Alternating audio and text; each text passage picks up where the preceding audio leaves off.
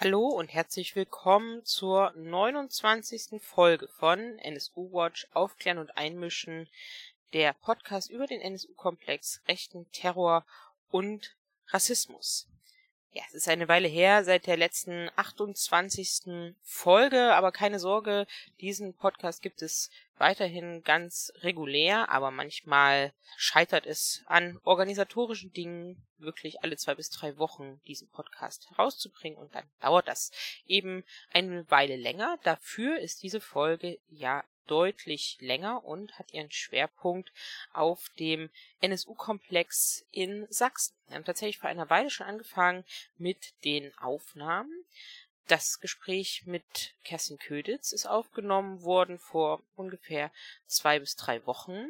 Jetzt ist der 24.06.2019 und das Gespräch mit Philipp von NSU Watch haben wir aufgezeichnet am 23.06.2019. Das ist diesmal deswegen wichtig, weil sich ja seit dem 16. Juni die Ereignisse überschlagen. Es geht um den Mord an Walter Lübcke, auf den wir in diesem Podcast nur kurz Bezug nehmen wollen. Aber gleichzeitig muss es benannt werden. Das ist momentan das herausragende Thema, wenn es um das Thema rechten Terror, Rechtsterrorismus geht. Walter Lübcke ist der Regierungspräsident von Kassel gewesen. Er war in der Partei CDU und ist am Sonntag, den 2. Juni, auf seiner Terrasse erschossen worden mit einem Kopfschuss.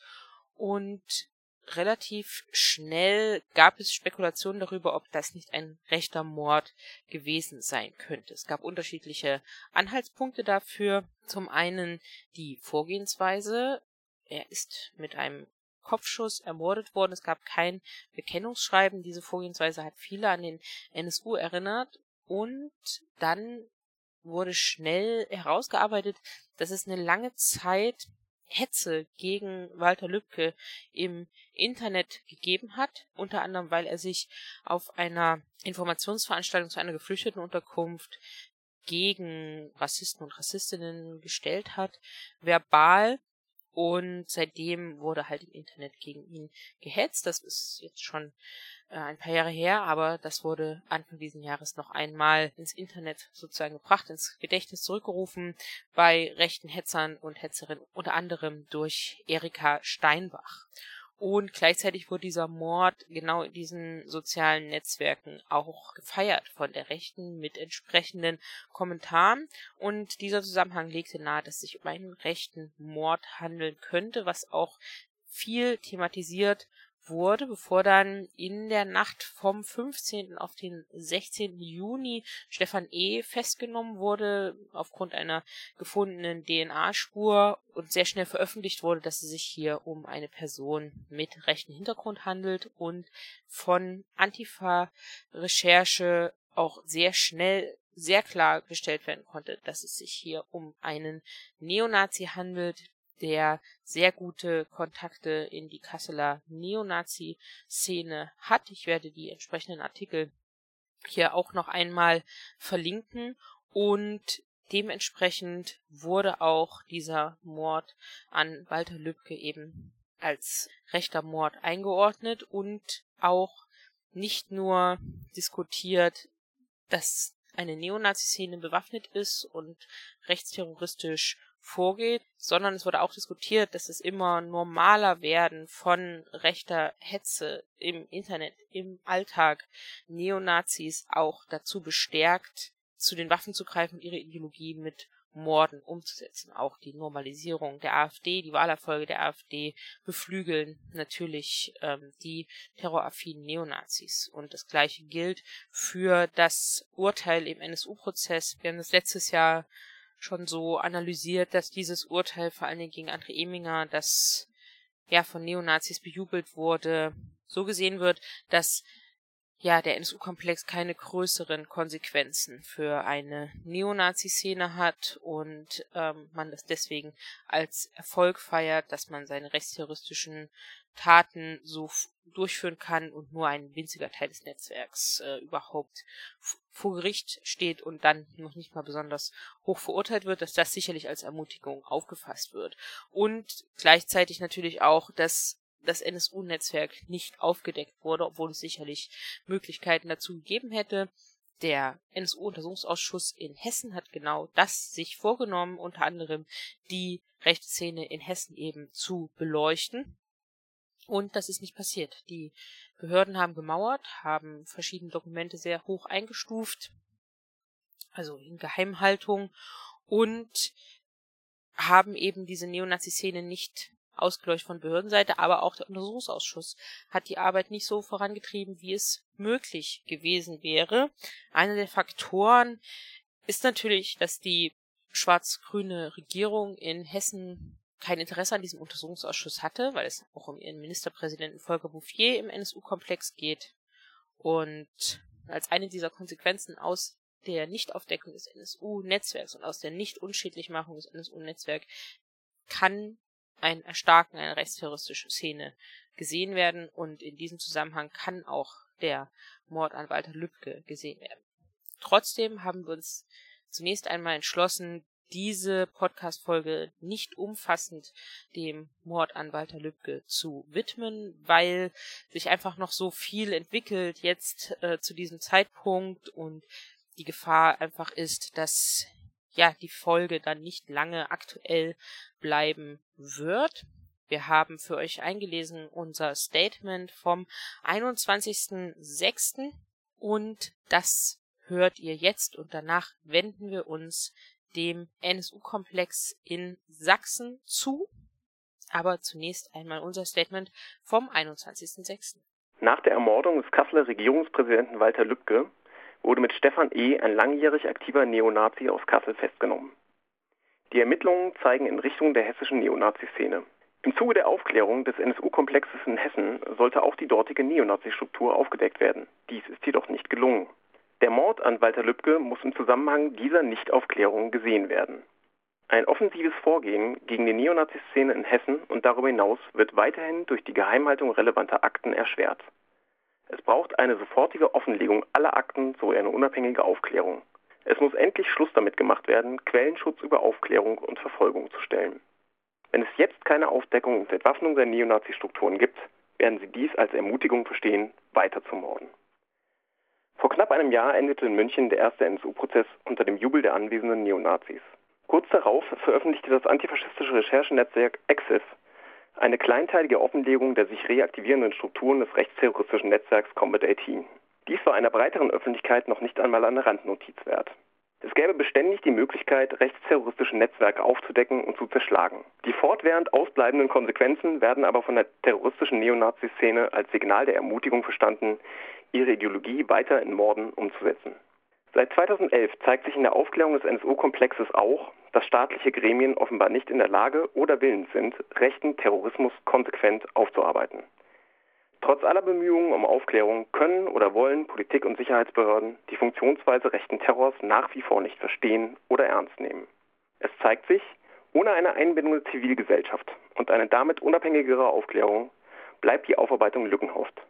Wir fordern daher zivilgesellschaftliche Aufklärungsgremien mit vollem Aktenzugang nach internationalem Vorbild. Bereits vor gut einem Jahr hatte Exif Recherche die Strukturen der militanten Kasseler Neonazi-Szene offengelegt, denen Stefan E. seit Jahren angehört. Seitens der Politik folgten bisher keine Konsequenzen. In Hessen müssen das für 120 Jahre gesperrte Gutachten sowie alle dem zugrunde liegenden Akten sofort freigegeben werden. In diesen geheimen Akten vermuten wir die Informationen, die die hessische Neonazi-Szene, ihre bundesweiten Verbindungen und die staatlichen Verstrickungen aufdecken. Es stellt sich die Frage, ob eine frühere Offenlegung der Informationen den Mord an Walter Lübcke hätte verhindern können. Bis heute kann sich die Öffentlichkeit außerdem nicht umfassend über die Ergebnisse des hessischen NSU-Untersuchungsausschusses informieren.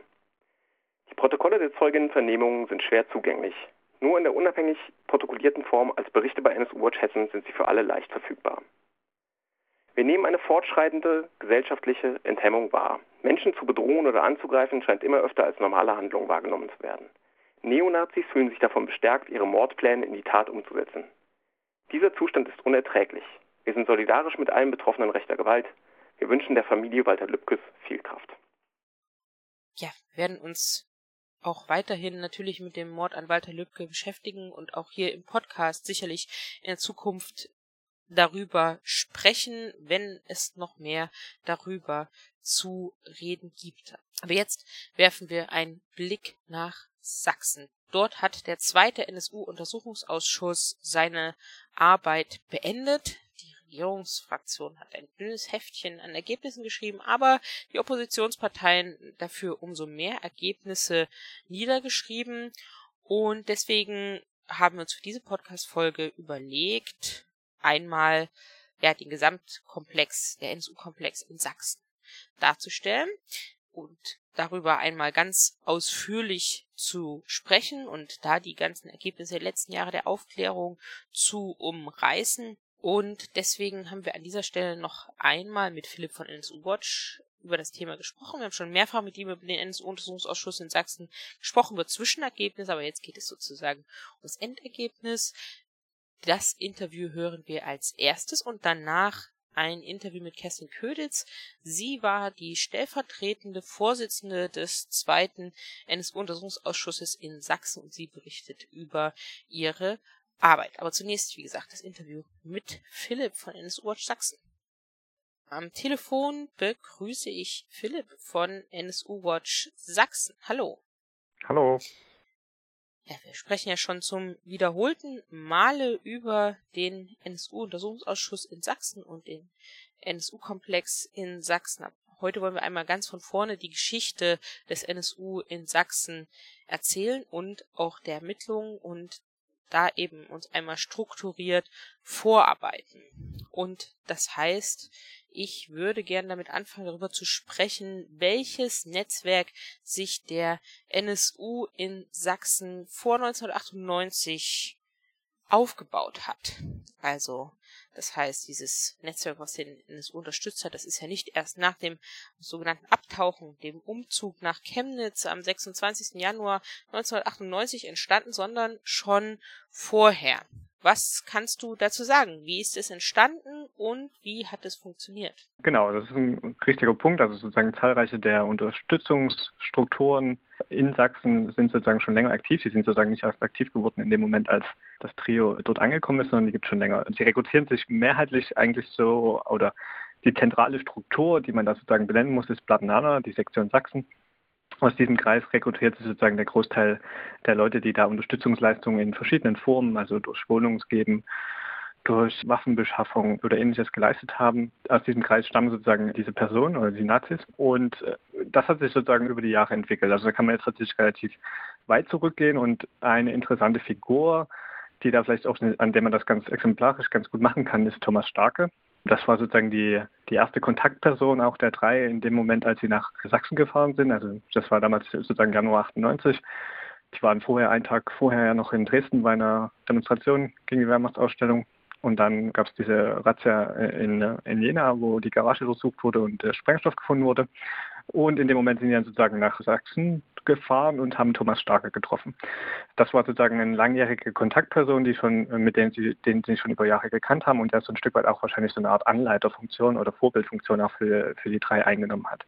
Es ist mittlerweile klar, dass sie den schon seit ungefähr 1992 kennen. Also da steckt wirklich mehrjähriger Kontakt drin. Der Kontakt entstanden ist damals, glaube ich, über einen Cousin von Zschäpe, der sozusagen Mundus und Zschäpe mit Thomas Starke in Verbindung gebracht hat. Daraus hat sich tatsächlich eine sehr enge Freundschaft sozusagen entwickelt, die über die Jahre Bestand gehalten hat. Starke wiederum selbst war sozusagen eine, also wie gesagt, eine relativ beispielhafte Entwicklung auch so ein Stück weit. Eine Figur, die schon in der DDR aufgefallen ist als Fußballhooligan und dort auch sozusagen schon sozusagen mit rechten Gedankengut unterwegs war. Das hat sich über die Jahre dann sozusagen verstetigt und auch am Ende noch radikalisiert. Er war nach der Wiedervereinigung 1990 in dem Umfeld der Nationalistischen Front unterwegs und ist dann später später sozusagen in eine Skinhead-Gruppe gewechselt, die dann sich irgendwann den Namen die 88er gegeben hat und die für Chemnitz eine sehr zentrale Rolle eingenommen hat und sich auch so immer weiter professionalisiert hat im Hinblick auf Konzert- und Veranstaltungsorganisation, im Hinblick auf die Publikation von Musik und Fansigns genau aus diesem ja, Westrock-Milieu. Der Kontakt zwischen Starke und Mundlos wurde auch in dem Moment sehr intensiv, als Starke in Haft saß wegen diverser Straftaten. Er wurde in der Zeit von Mundlos über betreut. Also es gibt sowas wie eine, die Hilfsgemeinschaft nationaler Gefangener, die kurz HNG, die so eine Betreuung übernimmt. Also man, der hat Mundlos einen Briefkontakt mit Starke geführt und sozusagen auch den Kontakt in der Haft sozusagen aufrechtzuerhalten. Es gab auch Besuche. Mit Schäpe wiederum war Starke zeitweise auch liiert, hat man dort auch sozusagen eine sehr enge Bindung gehabt, zumindest temporär. Und das alles kulminiert letzten Endes darin, dass ja Starke sozusagen die Person auch wird, die diesen Sprengstoff, der dann in der Garage in Jena gefunden wird, äh, über einen anderen Plattenaner Aktivisten besorgt und an Uwe Mundlos übergibt. Genau, also man hat sozusagen äh, da so einen langjährigen Kontakt und ein sehr enges Verhältnis aufgebaut, das dann letzten Endes darin gipfelt, dass man sich so zu, äh, ja, zu rechtsterroristischen Anschlägen sozusagen gegenseitig unterstützt. Ähm, das war alles noch letzten Endes auch vor 1998, also noch nicht in dem Moment, wo man sozusagen überhaupt von so einem Untertauchen-Moment gesprochen hat. Um Starke herum wiederum gibt es dann, also das äh, war eine führende Persönlichkeit auch insgesamt in der Chemnitzer Nazi-Szene. Zusammen mit Jan Werner waren das beide so treibende Kräfte in dieser Szene.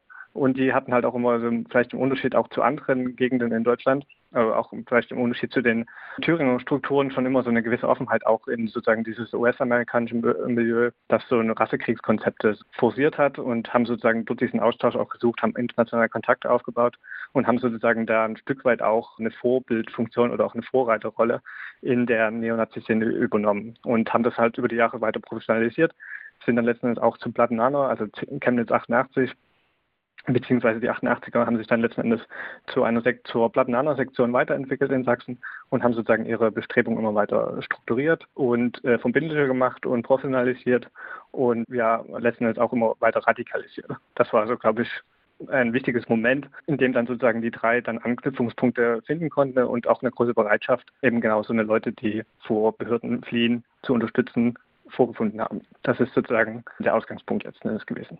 Und nebenbei gesagt, apropos Behörden, Thomas Starke war ja gleichzeitig Vertrauensperson des LKA Berlin. Ab wann war das denn der Fall? Meines Erachtens müsste das ab ungefähr 2000 gewesen sein. Ich bin jetzt nicht genau über das Datum, habe ich gerade tatsächlich nicht genau im Kopf. Aber ab 2000 wurde er sozusagen dann vom LKA in Berlin angeworben. Ich glaube, der Hintergrund war damals, dass er auch in die Produktion von äh, Lanzer-CDs letztendlich mit involviert war.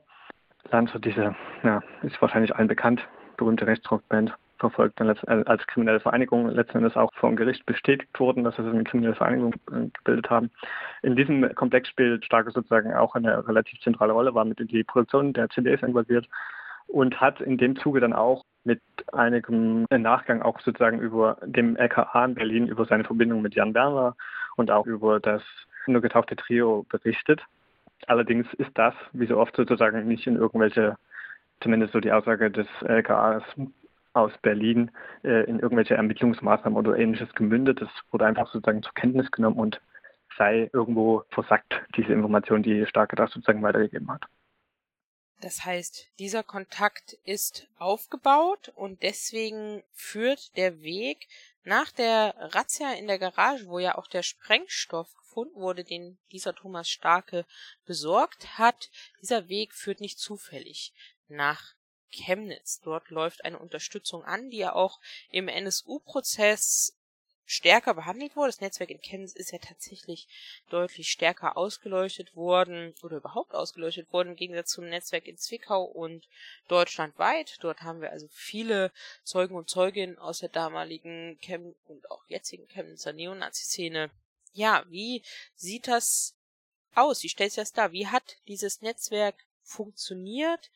Was könnt ihr da oder was kannst du da sagen nach den vielen Jahren der Aufklärung? Na, zunächst ging es erstmal darum, dass die drei eine Unterkunft bekommen. Die sind deswegen sozusagen zu Thomas Starke, der hat die dann wiederum weitervermittelt an Leute aus seinem Gruppenzusammenhang sozusagen, also aus seinem 88er Umfeld. Dort konnten sie sozusagen erstmal Wohnungen beziehen, waren sozusagen in WGs untergebracht oder haben Wohnungen von zum Beispiel Max Florian Burt genutzt oder von Thomas Rothe und wurden sozusagen erstmal angefangen. Darüber hinaus gibt es Erkenntnisse darüber, dass sozusagen auch finanzielle Unterstützung geleistet wurde. Es gab entsprechende Soli-Konzerte, die veranstaltet wurden und in denen sozusagen Geld gesammelt wurde, um die Untergetauchten zu finanzieren. Das ist natürlich mit Kosten verbunden. Wir konnten ja sozusagen in dem Moment erstmal noch nicht in der Arbeit nachgehen oder ähnliches oder haben das versucht zu vermeiden und darüber wurden dann sozusagen Finanzen benötigt, um das Leben weiter zu finanzieren. Was letzten Endes festzustellen ist, dass es trotz alledem niemals eigentlich so einen direkten Moment von Untertauchen in der klassischen Form gegeben hat. Also sie haben sich da eher sozusagen in eine zahlenmäßig sehr starke und breit aufgestellte äh, Szene eingefügt in Chemnitz, haben dort auch noch zahlreiche weitere Kontakte sozusagen geknüpft, die zum Teil schon vorhanden waren. Also zum Beispiel der Max Florian den wir, schon, den wir jetzt schon genannt haben, den kennt sie auch schon länger. Das ist sozusagen schon seit 1996 gab es da schon mal eine Feststellung, wo Mundlos und Böhner zusammen mit ihm in einem Pkw bei einer Polizeikontrolle festgestellt wurden. Ebenfalls damals im Auto saß schon André Eminger, der dann später in Zwickau auch noch sozusagen eine entscheidende Rolle spielen wird. Diese Kontakte haben sie sozusagen daher letztendlich weiter ausgebaut und fortgesetzt. Und man hat sich sozusagen in diesem ja relativ, ich würde sagen, relativ frei in Chemnitz bewegt relativ starke Rolle spielt dann letzten Endes das Fritz-Heckert-Gebiet, was so ein Stadtteil in Chemnitz ist, der also ein großes sozialistischer Platten, äh, Plattenbaugebiet, in dem sehr viele Aktivisten der Nazi-Szene gelebt haben.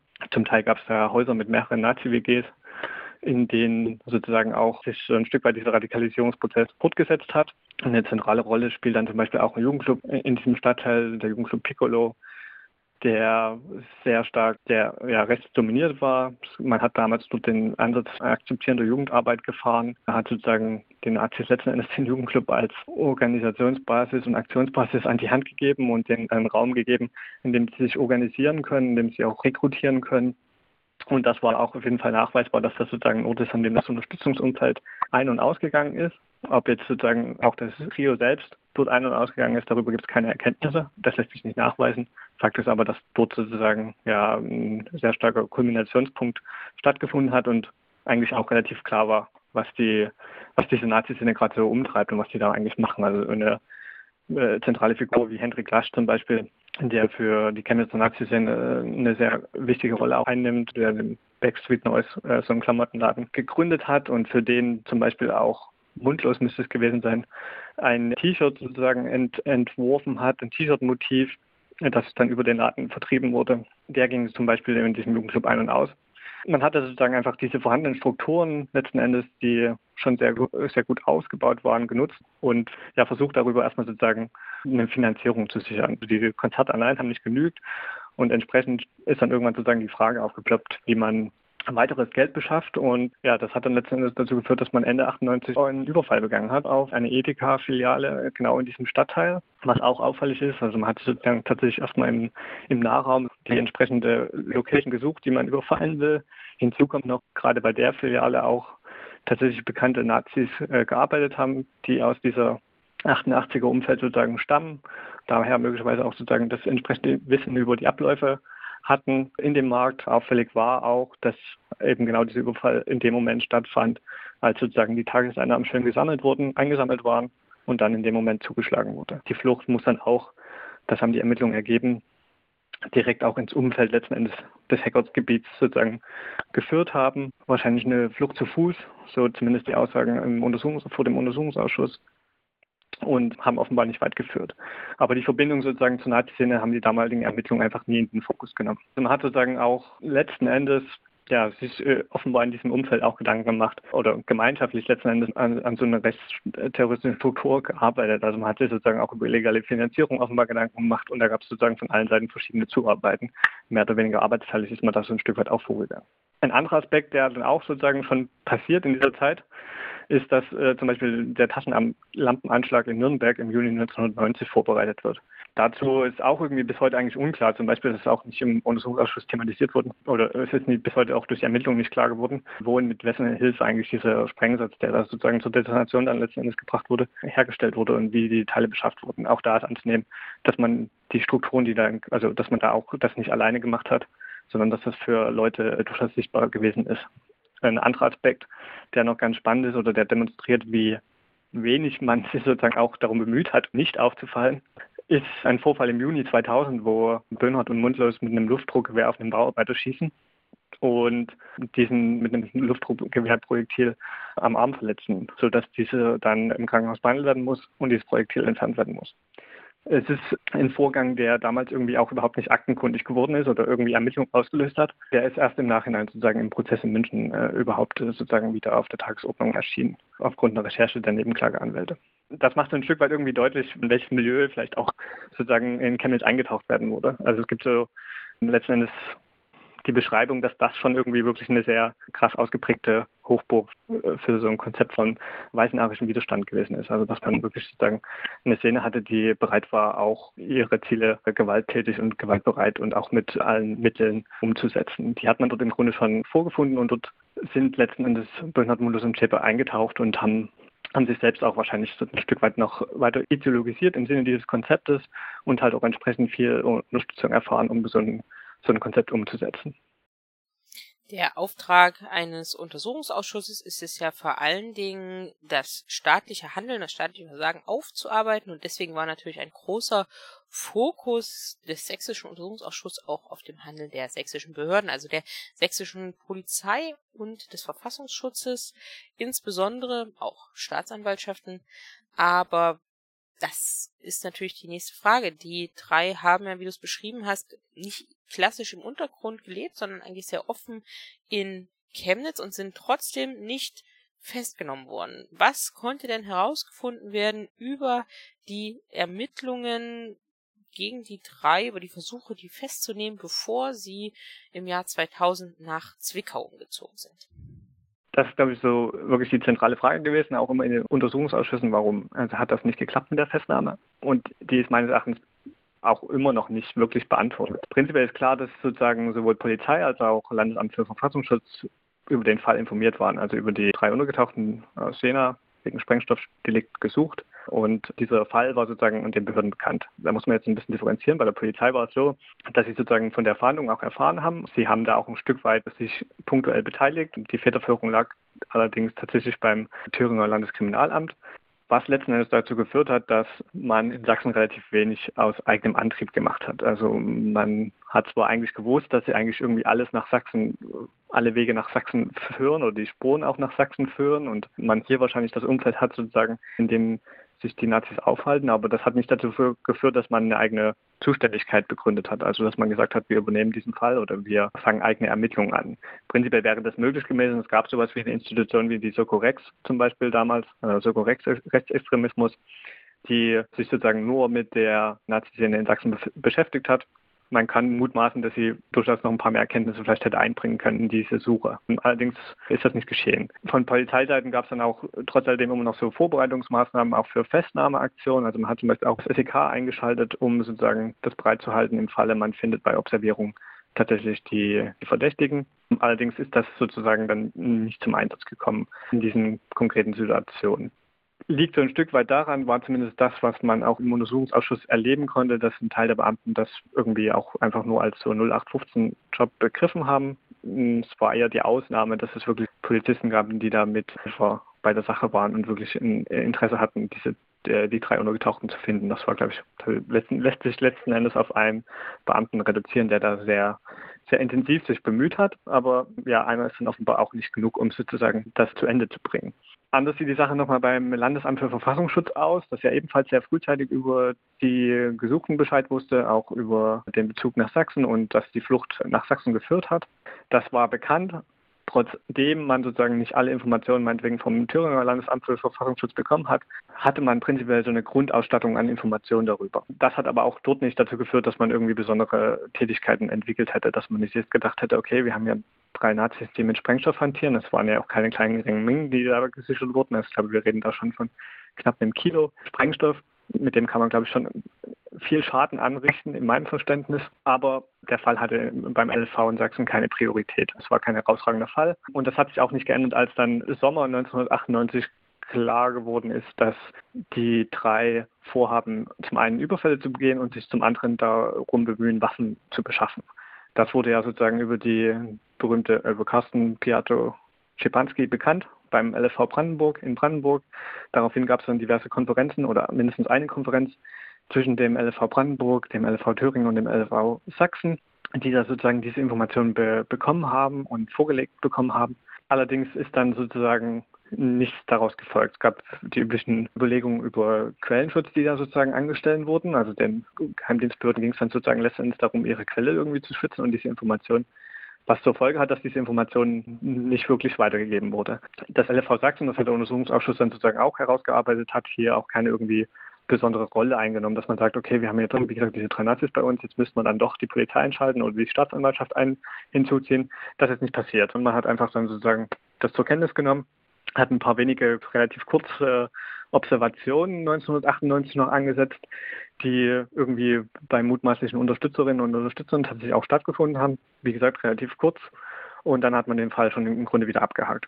Erst äh, 1999 ist im Grunde gar nichts passiert. Ich glaube, da ist dann das wirklich so ein Jahr, wo keine Maßnahme dokumentiert werden konnte, die irgendwie mit der Suche nach dem Trio zusammenhängt. Erst im Frühjahr 2000 ist dann ein neuer Anlauf äh, unternommen worden, diese Operation TZ, die gestartet wurde. Da ging es dann darum, sozusagen Observationen in Chemnitz durchzuführen. Die wurden in Zusammenarbeit gemacht mit Thüringer Behörden. Also das war, glaube ich, auch so ein Unterschied, der dann im zweiten Untersuchungsausschuss in Sachsen nochmal deutlicher herausgearbeitet wurde. Nach dem ersten war so ein bisschen die Annahme, okay, sie haben da durchaus äh, das Richtige gemacht und auch durchaus intensiv sozusagen nach den dreien gesucht in Chemnitz. Jetzt hat sich so ein Stück weit das Bild nochmal tatsächlich relativiert, offenbar, dass man sagen muss, okay, ja, sie haben gesucht, aber sehr unprofessionell und sehr nachlässig. Also man hat da irgendwann eine, das kann ich allerdings jetzt tatsächlich auch nur sozusagen aus den Berichten sozusagen wiedergeben, die die Oppositionsparteien geschrieben haben, weil diese Einvernahme von LV-Mitarbeitern waren immer geheim und nicht öffentlich. Aber es war so, dass sozusagen die Mitarbeiterin, die da zuständig war, letztendlich neu im Amt war, äh, bisher kaum Erfahrung überhaupt mit äh, Verhandlungen oder Observation hatte und auch nicht alle Ereignisse oder Informationen aus dem Vorjahr vorliegen hatte. Also die wurde damit auch beauftragt, okay, suche jetzt mal die drei Untergetauchten in Chemnitz. Nichtsdestotrotz war man letzten Endes an der richtigen Adresse. Man hat tatsächlich in Chemnitz eigentlich auch bei den Observationen dann letzten Endes Videoaufnahmen gefertigt, auf denen nach heutigem Kenntnisstand Bönhaus und Schäpe zu sehen sind. Man hat sozusagen also eigentlich bestätigt, ja, die drei sind in Chemnitz, wir wissen das. Und wir wissen auch, in welchem Umfeld sie sich sozusagen bewegen. Was dann allerdings unklar ist, die Maßnahme wird einfach abgebrochen im September 2000. Die Begründung dafür ist bis heute unklar und auch nicht schlüssig beantwortet. Also die Fragen wurden immer wieder gestellt, auch im Untersuchungsausschuss, aber eine, eine nachvollziehbare Antwort bleibt da bis heute aus. Was gesagt wird, ist dann meist, dass sozusagen Ermittlungsansätze ausgereizt worden wären, was wir allerdings ja so ja letzten Endes nicht, nicht sehen. Man hat die ja sozusagen taktisch gefunden. Man kann jetzt nur noch sich sozusagen um, das, um die letzten Meter kümmern müssen. Was das Bittere an der Sache ist, dass das dann sozusagen genau die Zeit ist, in der die Mordserie beginnen wird. Also dass äh, in der Zeit folgt dann sozusagen auch der Umzug nach Zwickau. Und ja, damit verliert, also nee, ich glaube, das wäre halt dann nochmal ein anderer Punkt, ob man die Spur dann wirklich verliert. Aber Fakt ist, dass das sozusagen die Fahndungsmaßnahmen in dem Fall in Sachsen dann eingestellt werden ab 2000. Mehr passiert dann eigentlich auch nicht mehr obwohl in Thüringen zumindest die Haftbefehle und die Fahndung durchaus noch bis 2003 weiterläuft. Also man hätte auch noch in den Jahren danach rechtlich auf jeden Fall eine Grundlage gehabt, da weitere Maßnahmen zu machen. Das ist allerdings nicht geschehen. Und ein anderer Aspekt ist dann sozusagen immer ja noch die Raubserie, die in Sachsen stattfindet. Das sind ja sozusagen insgesamt elf Überfälle, allein auf sächsische Sparkassen, Banken oder Postfilialen. Da gab es allerdings das große Problem, dass sozusagen die Leute, die dort ermittelt haben, also die Raubermittler letzten Endes nie über diesen Fall informiert waren, dass halt sozusagen drei Nazis in Sachsen unterwegs sind, möglicherweise auch über Überfälle nachdenken. Eine Information, die ja sozusagen beim LV Sachsen vorhanden war. Diese Information ist sozusagen dann nicht bis zur Polizei oder gar bis zu den Raubermittlern vorgedrungen. Sie kannten auch prinzipiell nicht den Fall. Das ist dann sozusagen ein polizeiinternes Problem vielleicht auch. Das wurde sozusagen auch in der Arbeit deutlich. Der erste Überfall wiederum, der in Chemnitz auf den Edeka-Markt, der wurde als einziger nicht in diese Serie mit eingeordnet. Also das ist erst sozusagen nach 2011 passiert. Die anderen Fälle wurden dann relativ äh, schnell und schlüssig auch zusammengeführt in eine Serie und haben ja letzten Endes dann zu, dazu geführt, dass dann irgendwann auch klar war, die Überfälle außerhalb von Sachsen in Stralsund und in Thüringen, in Eisenach dann letzten Endes auch 2011 gehören mit dazu und lassen sich in diese Serie einbringen. Das war so ein Stück weit äh, tatsächlich so, dass da relativ sauber ermittelt wurde und die Ergebnisse relativ gut aufbereitet waren. Was gefehlt hat, war der Link letzten Endes zu den Untergetauchten. Also das kann man allerdings, wie gesagt, nur bedingt den Ermittlern, glaube ich, zu einem Vorwurf machen. Bei dem Edeka-Überfall, wie gesagt, der einzige Ausnahme, da gibt es schon sozusagen, das hat auch der Untersuchungsausschuss da gemacht, das war ja ein Fall, wo sozusagen auch scharf geschossen wurde. Auch gleich der erste Überfall war so, dass die daran Beteiligten, es sollen laut Zeugenaussagen drei gewesen sein, was sozusagen auch noch eine neue Erkenntnis ist aus dem Untersuchungsausschuss, weil sonst erstmal davon ausgegangen wurde, dass es nur zwei waren, haben sozusagen gleich scharf geschossen und war von einem Jugendlichen, der das vor Ort war. Allerdings hat das nicht dazu geführt, dass wegen irgendeinem versuchten Tötungsdelikt ermittelt wurde, sondern es wurde weiterhin nur als Raubsache behandelt, was letzten Endes dazu geführt hat, dass die Ermittlungsakte frühzeitig vernichtet wurde und wir heute sozusagen nicht mehr sagen können, was eigentlich damals gemacht wurde. Also man kann im Rückblick nicht mehr genau hinschauen, was die Behörden im konkreten Fall ermittelt haben, ob dort 1998 möglicherweise schon auch Bezüge in die rechte Szene auf der Tagesordnung standen oder nicht. Das ist heute dann nicht mehr nachzuvollziehen. Zusammenfassung vielleicht sozusagen zur Fahndung. Man hat halt irgendwie so relativ punktuell ein paar Sachen gemacht, also hat punktuell ein paar Maßnahmen gemacht. Aber im Wesentlichen und die lange Zeit, in der sich das Trio sozusagen in Sachsen, Kerntrio in Sachsen aufgehalten hat, hat niemand nach denen gesucht. Das ist so letzten Endes das, was die Ausschussarbeit hervorgebracht hat. Den Umzug nach Zwickau im Jahr 2000 hast du ja schon erwähnt und da möchte ich auch gern als nächstes hinschauen. Das ist ja ein Themenkomplex, der im NSU-Prozess, wie schon gesagt, nicht so stark verhandelt wurde, behandelt wurde, das Netzwerk in Zwickau ist nicht so ausgeleuchtet worden, obwohl dort natürlich die viele der Schlüsselszenen sich abgespielt haben müssen und über die Jahre auch rauskommen, sich auch deutlich abgespielt haben. Zum einen findet die Mordserie von dort aus statt und zum anderen gibt es diesen V-Mann Ralf, Ralf Marschner, wo rausgekommen ist, dass ja Teile des NSU-Kerntrios bei ihm gearbeitet haben. Was kannst du denn über die Zeit in Zwickau sagen? Wiefern kann man das als Untergrund bezeichnen oder auch nicht? Wie offen haben die dort gelebt? Wie hat sich das Neonazi-Netzwerk dort gestaltet? Was kannst du dazu sagen? Genau, also sich, glaube ich, tatsächlich etwas weniger sagen als zur Zeit in Chemnitz, aber prinzipiell ist es so, dass irgendwie ab August 2000 spätestens die, dieses Cantrio eine Wohnung bezogen hat in Zwickau.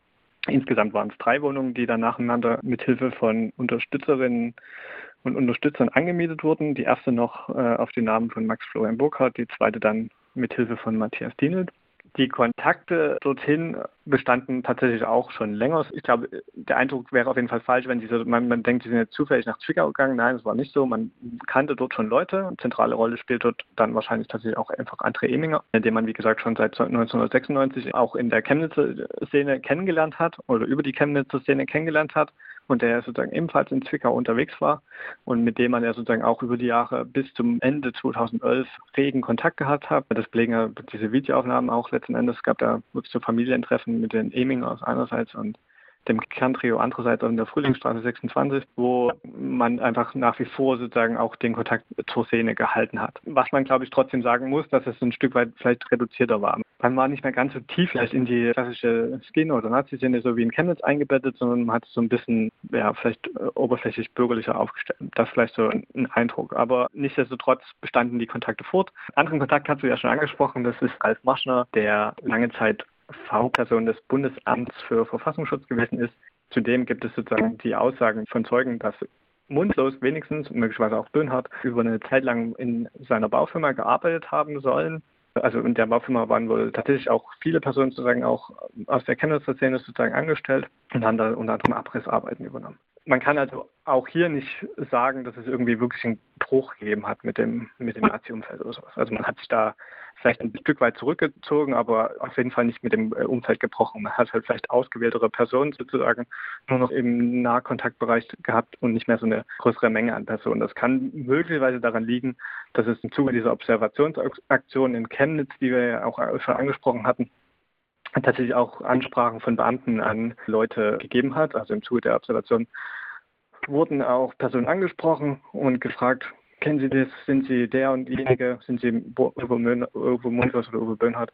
Ähm, was natürlich möglicherweise dann auch rumgesprochen hat und möglicherweise auch den Anlass gegeben hat, für die drei vorsichtiger zu werden, ein Stück weit. Also man ist das, würde das eher sozusagen als Vorsichtsmaßnahme vielleicht interpretieren, was man da sozusagen feststellt und weniger als Zug oder Bruch mit der Szene. Prinzipiell war man dann in Zwickau auch gar nicht, also weiterhin nicht im klassischen Sinne untergetaucht. Relativ viel Kontakt gepflegt, auch zu verschiedenen Nachbarinnen und Nachbarn es gibt da immer noch diese Anekdote über diese Trinkerrunde, die in dem Nachbarhaus für Frühlingsstraße stattgefunden haben soll, wo mindestens selber beteiligt waren, aber wo angeblich auch in diesem Keller Teil, wo man sich da getroffen hat, mit Nachbarin, um äh, zu treffen und äh, um zu quatschen und zu trinken, dass da auch ein Hitler-Porträt gestanden haben soll. Also man war da auch in einem Umfeld, in dem es irgendwie auch überhaupt nicht unnormal war, dass man mit rechter Ideologie, rechten Aussagen irgendwie aufgefallen wäre. Dieses Umfeld gab es auch in Zwickau so nicht. Und insofern ist es halt natürlich auch wieder eher so ein Einfügen in ein Milieu, in dem man eigentlich gar nicht groß auffällt. Ja, äh, ansonsten lässt sich, glaube ich, zu Zwickau nicht wesentlich mehr sagen. Die Zeit ist tatsächlich nicht ganz so gut ausgeleuchtet. Es gab aber auch in Zwickau eine Situation, in der zumindest Zschäpe zur Polizei vorgeladen wurde. Der Fall war so, dass es in der Pullenstraße, in der sie eine Wohnung hatten, äh, über mehrere Jahre einen Wasserschaden in ihrer Wohnung gab. Also entstanden ist ja dadurch, dass in der Wohnung darüber die Wasserhähne aufgedreht wurden und das Wasser übergelaufen ist und die Wohnung drunter beschädigt wurden. Daraufhin gab es sozusagen eine Vernehmung oder eine, eine, eine Zeugenvernehmung bei der Polizei in Zwickau, zu der Schäpe hingegangen ist in Begleitung von André Eminger. Äh, sie hat sich dort als Susan Eminger ausgegeben und ja, hat sozusagen äh, diese Befragung durchgeführt. Was die ganze Sache noch ein bisschen interessanter macht, ist, dass zu diesem Zeitpunkt auch eine Operation des Bundesamts für Verfassungsschutz gegen André Emmer gelaufen sein soll, also eine Observationsmaßnahme unter dem Stichwort Grubenlampe. Äh, offenbar haben die Behörden da in irgendeiner Form versucht, Informationen zu gewinnen über André Emmer, der ja auch sozusagen mit seinem Zwillingsbruder durchaus für die Region relevante Größen in der Nazi-Szene gewesen sind oder durchaus wahrnehmbare Personen gewesen sind, hat aber nicht dazu geführt, dass sozusagen in dem Moment sozusagen das Trio enttarnt wurde. Also diese Fake-Identität, die Chapel sozusagen angenommen hat, wurde nicht aufgedeckt im Zuge dieser Befragung. Und das hat sozusagen natürlich auch nochmal das Konzept bestärkt, in dem sie unterwegs waren. Ja, kurze Zeit später hat das NSU-Kerntrio dann das Quartier gewechselt, umgezogen von der Polienstraße in die Frühlingsstraße und haben dort nochmal ganz andere Sicherheitsmaßnahmen getroffen. Also in der Polienstraße hat sich, so zeigen es die Zeuginnenaussagen, vieles offensichtlich im Keller ähm, abgespielt. Da haben auch Nachbarinnen durchaus Gespräche über Waffen und so weiter mitbekommen, aber die haben ausgesagt, die dachten, es ginge da um Computerspiele.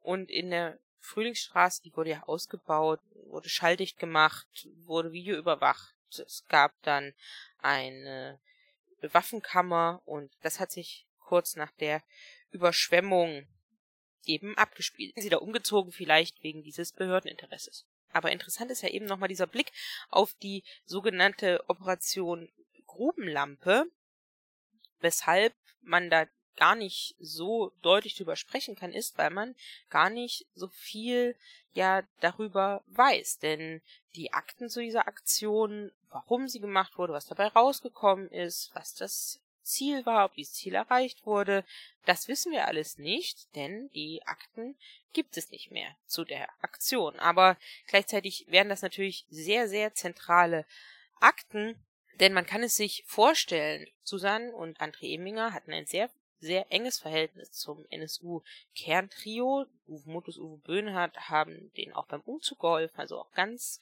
banale Alltagskontakte fallen da drunter und man hat sich mit den Kindern getroffen und so weiter und so fort. Und natürlich kann man sich dann vorstellen, wenn es eben eine Observation gegen André Eminger gibt, dass da das NSU-Kerntrio fast zwangsläufig auch mit drin auftauchen muss. Und deswegen wären diese Akten sehr interessant, aber würden natürlich auch sehr viel zeigen über das Wissen des Bundesamtes für Verfassungsschutz, was die eben wussten über den NSU und den Aufenthalt des Kerntrios, aber diese Akten fehlen eben. Das gehört natürlich auch alles zu dem ganzen Komplex. Wie haben sich denn die Behörden nach 2011 in Sachsen verhalten, allgemein im NSU-Komplex? Aber wir schauen jetzt nach Sachsen und das wäre auch der nächste Punkt, über den ich gern sprechen würde wie haben sich die Polizei Sachsen und äh, das LV, also Landesamt für Verfassungsschutz Sachsen, nach 2011 in der Aufklärung des NSU-Komplexes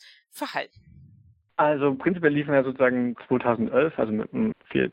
November war dann sozusagen der Überfall in Eisenach gescheitert. In der Frühlingsstraße 26 in Zwickau gab es die Brandstiftung. Da liefen dann sozusagen die Ermittlungen in dem Moment dann erstmal an. Erstmal in Zwickau fokussiert auf diese Brandstiftung, auch erstmal noch nicht mit dem Fokus, okay, hier gibt es einen größeren Zusammenhang. Der hat sich sozusagen erst in den darauffolgenden Tagen schrittweise enthüllt, äh, aufgrund der Spurenlage sozusagen in der Frühlingsstraße 26 konnte dann immer mehr zugeordnet werden. Es war, wurden sozusagen letzten Endes, ich glaube zuerst tatsächlich eine Handschelle gefunden, die sozusagen bei dem Mord an Michael Kiesewetter mitgenommen wurde. Die wurde in der Frühlingsstraße gefunden. Das hat sozusagen den, den ersten Anknüpfungspunkt sozusagen geliefert, um zu zeigen, ah, ja, hier ist eine größere Sache passiert oder gibt es Zusammenhänge zu anderen Kriminalfällen. Und dann ein paar Tage später darauf wurde dann sozusagen die Cesca-Pistole im Brandschutt der Frühlingsstraße gefunden. Und daraufhin war dann sozusagen auch diese Verknüpfung sozusagen hergestellt. Ähm, das hat dazu geführt, also dass die Ermittlungen natürlich dann immer sozusagen sukzessive ausgeweitet wurden. Also am Anfang war das erstmal eine relativ normale Brandermittlung. Später wurde es dann sozusagen zu einer naja, nicht vollständigen Sonderkommission und dann hat dann im Grunde mit dem Fund der Schätzkampfpistole der Generalbundesanwalt übernommen und das BKA die Ermittlungen an sich genommen von den sächsischen Behörden sozusagen, die sächsischen Behörden da sozusagen abgelöst.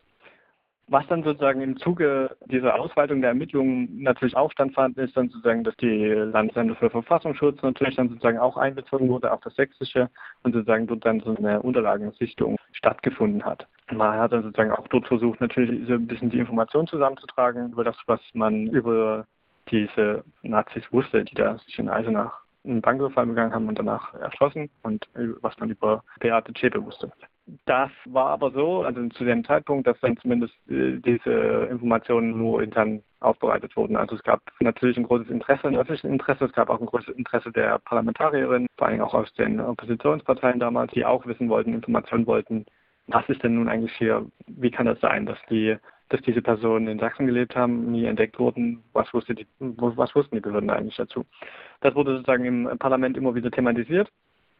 Und man hat dann zum Beispiel in Sachsen vorgeschlagen, dass ähnlich wie in Thüringen ein Sonderberichterstatter oder eine Sonderkommission beauftragt wird, um diesen Fragen nachzugehen.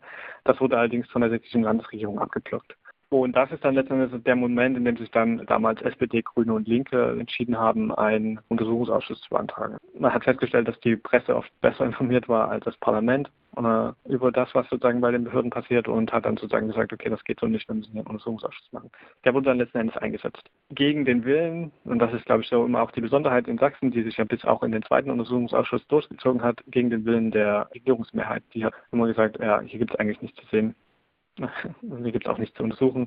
Wir brauchen den Untersuchungsausschuss nicht. Der Untersuchungsausschuss hat dann sozusagen seine Arbeit aufgenommen und hat sozusagen auch Akten herangezogen und letzten Endes ist es dann so ein Stück weit auch zu ja, ähnlichen Momenten gekommen, wie, wie wir das auch bundesweit sozusagen erlebt haben. Also es wurden, die Aktenlage ist sozusagen das Hauptproblem gewesen, um das sich das äh, gedreht hat. Also zwei Chefs des Landesamts für Verfassungsschutz in Sachsen mussten daraufhin sozusagen auch in Hut nehmen, weil Akten äh, nicht vollständig vorgelegt wurden weil man sozusagen selbst nicht wusste, wo man noch Akten gelagert hat. Da gab es sozusagen dann einmal Nachreichungen, die dann Anlass waren, die jeweiligen Chefs irgendwie versetzt wurden. Also das waren auch immer sozusagen meist immer so freiwillige Angebote. Es gab jetzt keine äh, direkten Konsequenzen für diese Personen, sondern die wurden dann einfach an andere Stellen in sächsischen Behörden versetzt.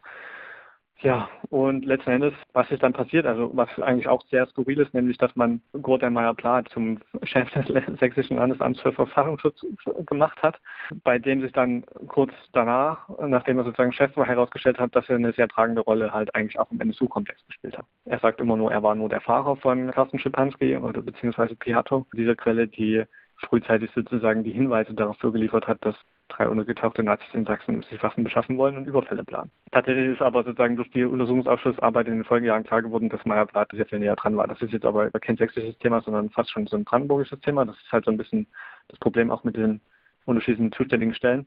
Dass das in Sachsen gar nicht so ein großes Thema war. Oder zumindest nicht im Untersuchungsausschuss so ein Hauptthema. Klar ist aber, er war da viel äh, näher dran und hat da auch einfach sozusagen letzten Endes V-Mann-Führerfunktionen übernommen. Und diese Person hat man halt in Sachsen zum Landesamtschef gemacht. Das ist schon sozusagen so ein Treppenwitz in, äh, in der, in der Sachsen-Geschichte. Also das ist ja immer noch das Entscheidende, was ich anfangs so angesprochen habe. Es gab ja immer sozusagen diese, äh, einmal die Mehrheit im Untersuchungsausschuss von Regierungsseiten, die gesagt hat, es gibt ja eigentlich kein Problem. Das Problem, das war auch sozusagen anfangs äh, im ersten Untersuchungsausschuss noch stärker, der Kurs. Das Problem war Thüringen, die haben uns die Informationen nicht gegeben und das ist eigentlich ein Thüringer Problem. Man hat es versucht wirklich abzuwehren. Man hat auch sozusagen politisch letzten Endes so reagiert, wie man das ja in Bezug auf Nazi-Gewalt in Sachsen schon immer macht. Man hat das ein Stück weit verharmlost oder versucht irgendwie zu verdrängen oder irgendjemand anderes die Schuld zu geben dafür. Und das ist so eine Sache, die sich so letzten Endes klar bis heute ja durchzieht, auch mit einer gewissen Konsequenz durchzieht und oder, oder, oder eine Sache, die auch bis heute Konsequenzen hat, besser gesagt. Also man versucht immer eigentlich immer noch diesem Problem irgendwie auszuweichen, das irgendwie zu klein zu reden und nicht so wirklich ernst zu nehmen. Das ist was, was sich in diesen Ausschüssen deutlich gezeigt hat, vor allem in den Berichten sozusagen, die dann am Abschluss gefertigt werden. Also die langen und ausführlichen und informativen Berichte kamen halt von den Oppositionsparteien von Regierungsseite kommen dann äh, im bundesweiten Vergleich immer die kürzesten Berichte. Also die haben zum Teil 120 Seiten Umfang im ersten Untersuchungsausschuss, im zweiten ist jetzt 150 Seiten. Es ist damit immer noch das zweitkürzeste Fazit, wenn man alle Untersuchungsausschüsse in Deutschland anschaut. Und was da auch nie gemacht wurde, ist, dass man, äh, also auch in dem zweiten Untersuchungsausschuss, der jetzt sozusagen Anfang Juni ja zu Ende gegangen ist, man hat da nie Akten zur Hand genommen. Man hat da einfach sozusagen die Zeugenaussagen, die da stattgefunden haben, so ein bisschen sich so ein paar Sachen sozusagen genommen und herausgeschrieben, aber mit Aktenarbeit oder sowas, das hat letzten Endes nicht stattgefunden. Man guckt sich das nicht mal an, kommt dann aber zu dem Schluss, dass bei den Behörden eigentlich alles in Ordnung gewesen ist, mehr oder weniger, und sagt dann letzten Endes auch, ja, wir, oder beziehungsweise ist es jetzt im zweiten Untersuchungsausschuss so, dass man sagt, es gibt schon so ein paar Informat Probleme bei der Informationsweitergabe oder die hat es gegeben, aber man sagt dann jetzt auch einfach immer, das hat, das wurde jetzt schon geklärt. Also sozusagen die Probleme wurden schon behoben. Worauf das sich genau gründet und welche Maßnahmen dazu getroffen wurden, das bleibt letzten Endes unklar.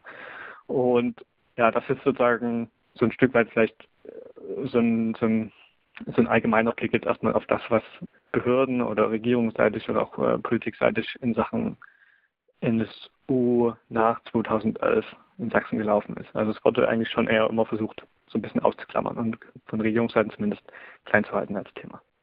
Dagegen angekämpft haben dann so ein Stück weit, wie gesagt, mit diesen Untersuchungsausschüssen die Oppositionsparteien und haben das auch, glaube ich, sehr, sehr gut trotzdem vorangebracht und eigentlich auch die, die Knackpunkte benannt, haben auch sozusagen jetzt Forderungen letzten Endes auch formuliert, die auch Konsequenzen haben müssten sozusagen für die, für die sächsischen Behörden, also zum Beispiel auch Ausbildung bei Polizei betrifft, was auch irgendwie trotz alledem auch grundsätzlich in Frage stellt, ob das Landesamt für Verfassungsschutz überhaupt in irgendeiner Form arbeitstauglich ist. Also das Geld, was da jedes Jahr reinverpulvert wird, mündet ja nicht in sinnvollen Erkenntnissen oder irgendeine Art von Erkenntnis oftmals, sondern oft ist es ja eher so, dass sozusagen eigentlich tatsächlich Erkenntnisse, die schon lange bekannt sind, dann irgendwie nach zwei, mit zwei Jahren Verspätung als neue wichtige Botschaft und das, äh, und das oder die Bevölkerung oder die Regierung gebracht werden. Ja, das ist so, ich weiß nicht, das ist so ein Stück weit klingt so ein bisschen polemisch, aber es ist halt tatsächlich schon äh, so, ein, so ein Grundproblem, was sich schon, was sich schon mitzieht und was man ja bis heute letzten Endes auch in aktuellen Fällen wieder merkt. Also, dass da das Problembewusstsein absolut, also ja, äh, das ist einfach nicht, es ist immer noch nicht vorhanden. Und das ist ein Problem und das hat natürlich auch was mit der Arbeit der Behörden zu tun. Ja, abschließend vielleicht auf so einer Metaebene, wenn du es bestimmst oder wenn du es bestimmen müsstest, welche Rolle spielt Sachsen im NSU-Komplex? Also wir haben verschiedene Punkte, aber relativ zentral würde ich schon auch sagen, da das Kerntrio in dem Moment, in dem es nach Sachsen kam, hier nochmal einen Entwicklungsschub nehmen konnte, der nicht möglich gewesen wäre ohne so ein breites Unterstützungsnetzwerk, das auch spezifisches inhaltliches Konzept sozusagen forciert hat, nämlich dieses Konzept von, von Rassekrieg von weißem arischem Widerstand sozusagen. Das wurde sozusagen hier eigentlich so ein Stück weit noch dazugelegt in Sachsen oder das ist vielleicht sozusagen das, was ja auch ein Stück weit ein auslösendes Moment letzten Endes ist, um sozusagen sowas wie dann, was dann der NSU geworden ist, auch wirklich möglich zu machen. Also auf einer ideologischen Ebene. Und zum anderen hat man hier einfach tatsächlich eine Operationsbasis gefunden. Also man hat Netzwerke und Strukturen gehabt, die die untergetauchten, also die die äh, drei aufgefangen haben, integriert haben und zum Teil arbeitsteilig unterstützt haben mit verschiedenen Leistungen. Finanzen, wir hatten das schon alles durch, Logistik. Aber eben, wie gesagt, auch Theologie. Und damit muss man sagen, also ja, ohne Sachsen oder sozusagen dieses Umfeld in Sachsen und dass dieses Umfeld so äh, existiert hat, ist es halt, wäre es wahrscheinlich nicht möglich gewesen, dass sowas wie der NSU stattgefunden hat. Hinzu kommt, dass wir, wenn wir jetzt die Behörden noch anschauen, dass es eben auch einfach Möglichkeit gegeben hätte, den NSU an früherer Stelle zumindest äh, zu stoppen. Auch diese Chance wurde sozusagen verspielt. Und damit bestärkt das natürlich nochmal den Blick, dass Sachsen schon eine sehr entscheidende Rolle, also wenn man Sachsen jetzt sozusagen als dieses als Schiffklasse ein Stück weit nimmt, eine, eine besondere Rolle spielt im NSU-Komplex. Also war es schon ein, ein entscheidender Faktor, ohne den wir wahrscheinlich diesen Komplex einfach nicht hätten. Ja, an dieser Stelle vielen Dank für das ganz ausführliche Gespräch, für den sehr ausführlichen Blick nach Sachsen. Und NSU Watch Sachsen wird es ja trotz Ende des NSU-Untersuchungsausschusses weitergeben. Und das heißt, wir werden sicherlich an anderer Stelle in diesem Podcast wieder über sächsische Themen in Bezug auf den NSU-Komplex, in Bezug auf rechten Terror miteinander sprechen. Aber bis dahin erstmal vielen Dank für das Gespräch. Ja, bitte gerne. Das war das Gespräch mit Philipp von NSU Watch Sachsen über den NSU-Komplex in Sachsen mal von ganz vorne aufgerollt und jetzt hören wir das Gespräch mit Kerstin Köditz. Sie ist im zweiten NSU-Untersuchungsausschuss in Sachsen die stellvertretende Vorsitzende und sie erzählt über ihre Arbeit und auch über die Ergebnisse ihrer Arbeit.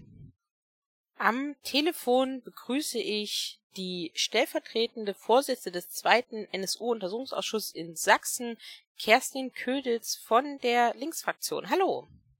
Hallo. Ja, die erste Frage. Wie gestaltete sich denn die Arbeit des zweiten NSU-Untersuchungsausschusses in Sachsen vielleicht auch im Gegensatz zu der Arbeit im ersten NSU-Untersuchungsausschuss in Sachsen, die, der in der Legislaturperiode davor stattgefunden hat?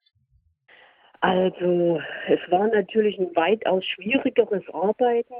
Man muss sich ja einfach vorstellen, dass zwischen den beiden Ausschüssen ja ein Wechsel passierte im Jahr 2014.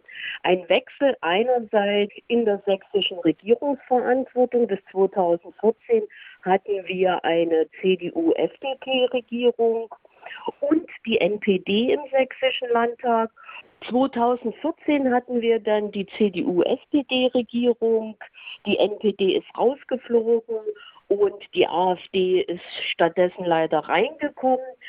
Und wir haben wiederum versucht, mit allen Fraktionen den Untersuchungsausschuss neonazistische Terrornetzwerke in Sachsen einzusetzen, so wie es schon 2012 dann nur durch die Opposition aus Linken, Grünen und SPD gelungen ist, war es diesmal dann Linke und Grüne, die ihr Minderheitenrecht für einen Untersuchungsausschuss dann eingefordert haben.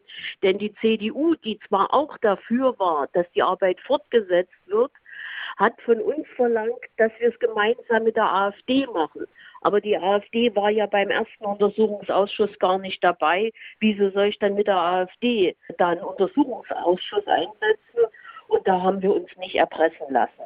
Problematisch war das Arbeiten auch dadurch, dass, lasst mich mal überlegen, maximal fünf Personen in dem neuen Untersuchungsausschuss waren, die auch in dem vorhergehenden drinne waren. Untersuchungsausschuss bei uns hatte die Größe von 18 Personen. Die Grünen waren komplett neu, AfD komplett neu.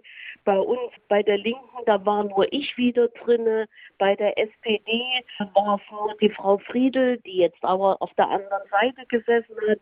Und es könnten noch zwei, drei Leute bei der CDU gewesen sein. Parallel dazu eben haufenweise Leute, die noch nichts mit dem Thema zu tun hatten und wenig Verständnis dafür hatten, dass wir uns damit beschäftigen. Wir haben insgesamt 1600 Aktenordner angefordert. Wir haben zahlreiche Zeugen vernommen. Diesmal, ich glaube, über 40. Also die Arbeitsweise sah auch so aus, wenn man sozusagen die Zahlen von, vom Bundestagsuntersuchungsausschuss sich manchmal so vor, vor Augen hält, dass die drei Tage in der Woche gesessen haben, bis nach Mitternacht gesessen haben und das monatlich. Und wenn ich dann euch dazu erzähle, bei uns fanden zehn Sitzungen im Jahr statt. Und da haben wir ein Zeugen um zehn gehabt. Naja, und vielleicht noch ein um eins aber Frau Köditz, denken Sie bitte dran, 15 Uhr möchten wir heute fertig sein. Also das zog sich massiv durch, dass gerade Vertreter von der CDU permanent auf die Uhr geguckt haben und sich mimisch und gestisch sozusagen geäußert haben, dass ihnen das alles viel zu lange dauert. Insofern war es schon sehr, sehr mühsam diesmal die Arbeit. Und auch das Interesse der Öffentlichkeit hat deutlich nachgelassen. Also wir haben Sitzungen dabei gehabt, da war niemand im Publikum. Manchmal war ein Pressevertreter da, also das war auch ein Ding, was es äußerst kompliziert hat. Was wiederum besser war, man konnte diesmal kontinuierlicher arbeiten. Wenn ich mich an die Zeit 2012, 2013 zurückerinnere, gab es ja regelmäßig irgendwelche Aufdeckungen und, und äh, spektakuläre Erkenntnisse, so dass man dann ad hoc immer seine Arbeit auch im Untersuchungsausschuss auf die neuen Erkenntnisse dann umgemünzt hat und wiederum andere Zeugen dazwischen geschoben hat. Da war es diesmal ein kontinuierlicheres Arbeiten, allerdings mit den anderen unschönen Rahmenbedingungen. Ja, wenn wir einmal bei der Arbeit des zweiten NSU-Untersuchungsausschusses in Sachsen bleiben, was habt ihr denn gelernt aus der Arbeit des ersten Untersuchungsausschusses oder auch aus der Arbeit von anderen Untersuchungsausschüssen? Und was können vielleicht andere neue Untersuchungsausschüsse lernen aus dieser jahrelangen Arbeit, um offensiver an Informationen aus den Behörden oder aus der Neonazi-Szene heranzukommen, auf einfach offensiver aufklären zu können, auch wenn sich das so darstellt, dass je mehr 2011 wegrückt, desto zögerlicher wird vielleicht diese Aufklärung. Aber was kann man, was sind die Punkte, die ihr da ähm, gelernt habt?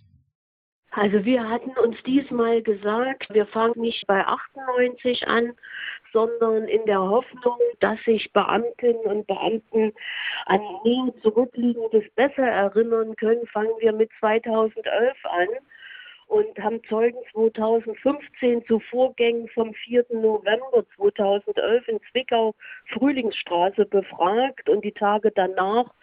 Allerdings war auch schon für diesen relativ kurzen Zeitraum bei sehr vielen Beamtinnen und Beamten ein gewisser Gedächtnisschwund festzustellen. Also je weiter es wirklich zurückliegt, umso weniger Informationen kann man aus den Zeugen rausholen.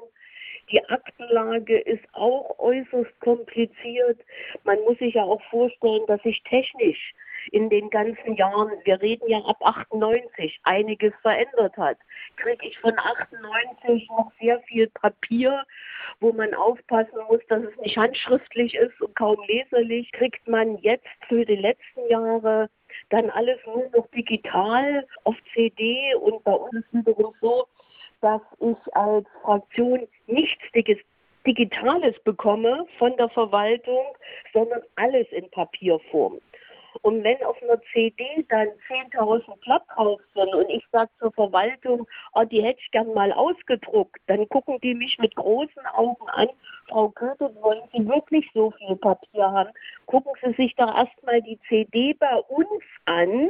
Ich kann ja die CD nicht mit nach Hause nehmen und entscheiden Sie dann, was Sie ausgedruckt haben möchten. Das ist äußerst kompliziert, auch technisch an die Sachen in der Entwicklung ranzukommen. Ich muss eins sagen, wichtig ist vor allen Dingen aus meiner Sicht für solche UAs, dass man Menschen braucht, die sich dort richtig, richtig reinknien, die aber gleichzeitig Kommunikationsmöglichkeiten haben. Also, dass man sich miteinander verständigt. Was haben wir jetzt gehört? Was haben wir jetzt gelesen? Was folgt daraus? Und wenn man aber solche Untersuchungsausschüsse nebenbei laufen hat, ist das für die Betreffenden äußerst kompliziert. Also ich meine, ich war jetzt stellvertretende Vorsitzende in diesem Untersuchungsausschuss, aber man kann sich ja einfach mal überlegen, was seit 2014 sonst so in Sachsen passiert ist. Und ich bin sozusagen hauptamtlich bei uns Sprecherin für antifaschistische Politik. Und da sage ich nur Heidenau, da sage ich nur Chemnitz, da sage ich Bautzen, da sage ich Klausnitz, da sage ich Plaut. Also die Liste ist lang. Und insofern, wenn man sich nicht voll auf diese UA-Arbeit konzentrieren kann und dabei relativ allein ist, ist es äußerst kompliziert. Insofern wünsche ich eigentlich allen, dass sie nicht als Einzelkämpfer in solchen Untersuchungsausschüssen sitzen und nebenbei noch sehr viel anderes zu tun haben. konnte es gelingen, mit dieser Erfahrung mehr Wissen von den Behörden zu bekommen, also gegen diese Logik anzukämpfen, dass ja die BehördenmitarbeiterInnen ja auch voneinander gelernt haben, wenn sie nur sagen, ja, daran erinnere ich mich nicht, dass sie dann aus den Sitzungen wieder gehen können, ohne zu viel Preis gegeben zu haben. Was konntet ihr da lernen, um das vielleicht ein Stück weit aufzubrechen? Das war sehr unterschiedlich, aber da mache ich nicht den Unterschied zwischen dem ersten und dem zweiten Untersuchungsausschuss. Also das lernt man eigentlich relativ schnell im Laufe eines Untersuchungsausschusses. Und bei uns in Sachsen gab es ja vor dem ersten NSU-Untersuchungsausschuss einen Ausschuss, der beschäftigte sich mit organisierter Kriminalität und der Verwicklung von Behörden in Sachsen. Und da war schon mal das Landesamt für Verfassungsschutz ein großer Gegenstand. Und von dort her waren eigentlich bei uns schon die Erfahrungen da, wie man wirklich mit Behördenvertretern bei so einem Untersuchungsausschuss umgehen muss. Na, man muss sich wirklich gut auf die Sitzung vorbereiten, Dokumente dabei haben, dass man diese dann auch den Zeugen vorhalten kann. Sie haben das und das hier geschrieben. Ich zitiere und dann trägt man das vor, zeigt es dem Zeugen nochmal, zeigt ihm seine Unterschrift. Naja, und dann fängt es ja doch manchmal an zu rattern. Ja, und wenn wir jetzt zur Ergebnisseite kommen, nach all den Jahren der Aufklärung, nach zwei sächsischen Untersuchungsausschüssen, nach dem Prozess, nach vielen anderen Untersuchungsausschüssen, wie stellt sich der NSU-Komplex in Sachsen für dich dar? Was ist der NSU-Komplex in Sachsen? Der ist sehr umfangreich. Wir haben diesmal, ich erwähnte es bereits, nicht mit 98 angefangen, weil es uns darum ging, dass genau um den 4. November 2011 ja sehr viele Gerüchte sich ranken, bis hin zu Verschwörungstheorien. Also wir konnten wirklich nachweisen, dass es Beate Zschäpe war, die am 4. November gesehen worden ist, das Haus verlassen. Wir konnten nachvollziehen, von wem die Polizei die Telefonnummer hatte, wo dann Frau Zschäpe bzw. die Bewohnerin des gerade brennenden Hauses angerufen wurde. Wir konnten auch nachweisen, dass es keine Möglichkeiten gegeben hat, irgendwelche Beweismittel in Zwickau zu hinterlegen.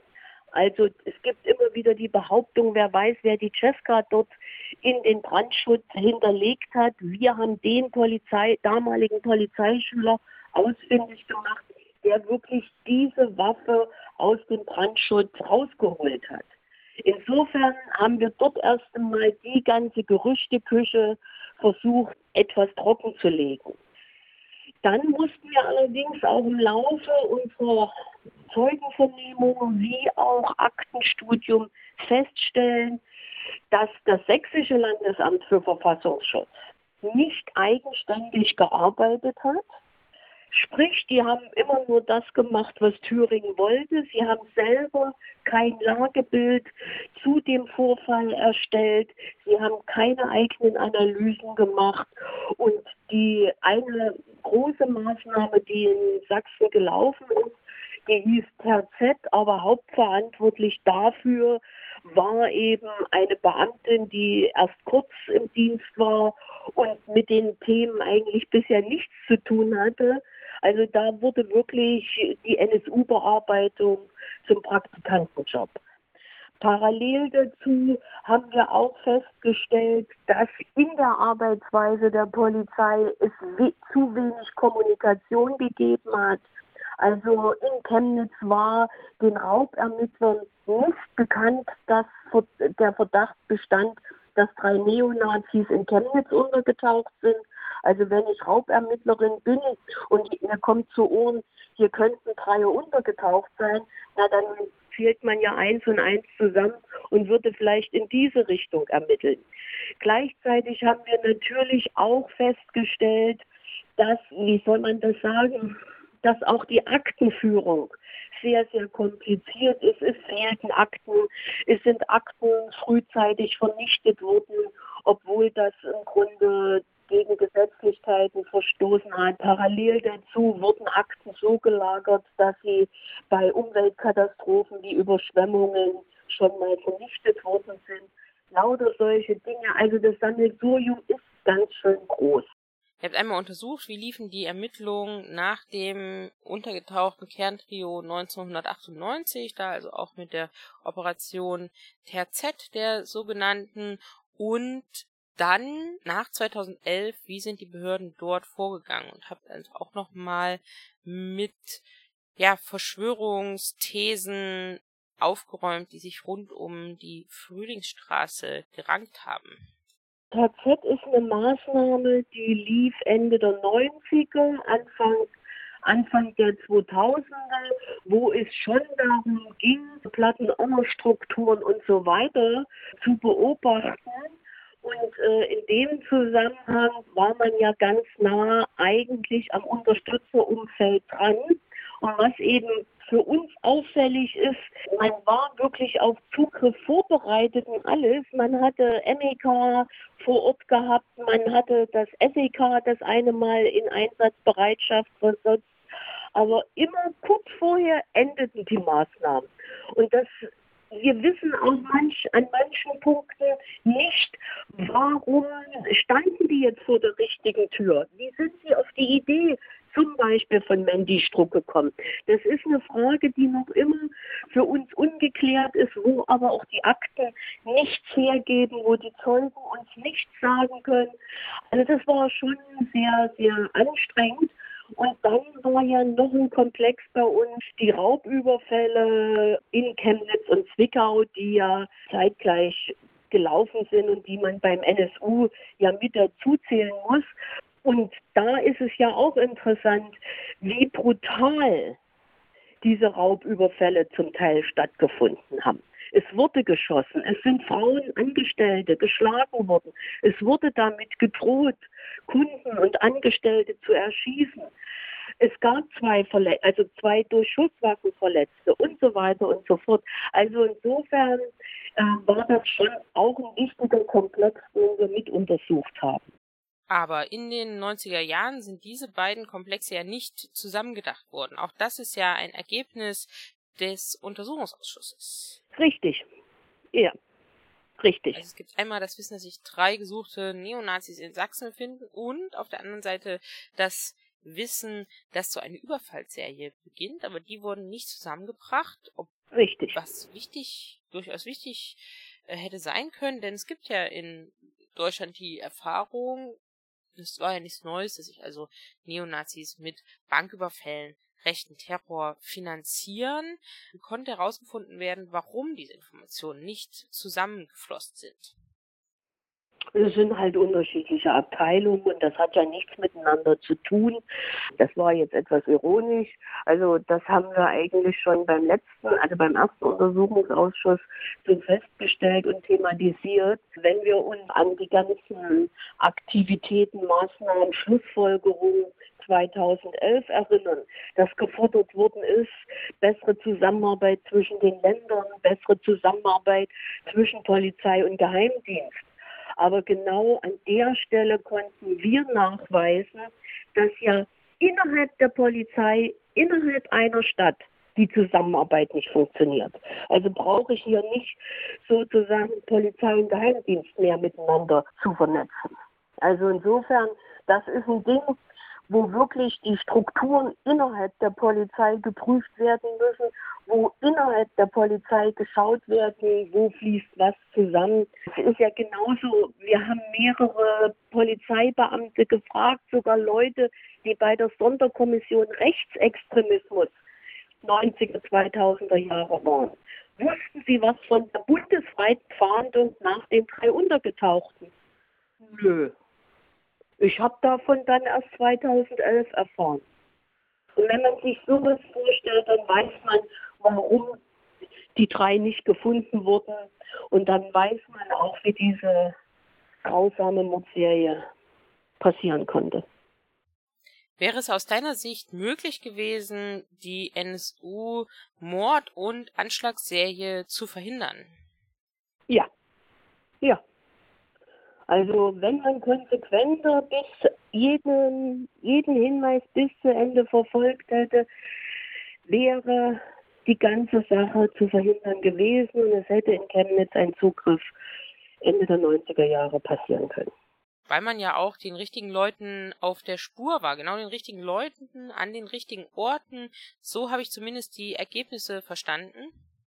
Na, einerseits das, zweitens denken wir an die, die, die große Zwischengeschichte aus September 98, wo Piatto, also hier dieser Spitzel aus Brandenburg, Carsten Schepanski, der ja die Informationen weitergegeben hat, drei Untergetauchte, Rechtsextremisten, Sachsen, weiterer Überfall, sie brauchen Waffen. So, es ist bis heute nicht aufgeklärt, was mit der Formulierung weiterer Überfall gemeint ist. Denn da ist es noch nicht einmal ein Banküberfall gewesen. Aber ein weiterer Überfall kann genauso gut auf anders aussehende oder anders denkende sein. Das ist nicht geklärt. Und diese Informationen, die den Verfassungsschutzbehörden Brandenburg vorlagen, die mit Thüringen und Sachsen kommuniziert worden sind, wurde von Brandenburg nicht freigegeben an die Polizei bzw. Staatsanwaltschaft, weil der Quellenschutz wichtiger war. Es war ihnen wichtiger, dass Piatto Informationen über irgendwelche Neonazi-Konzerte liefert.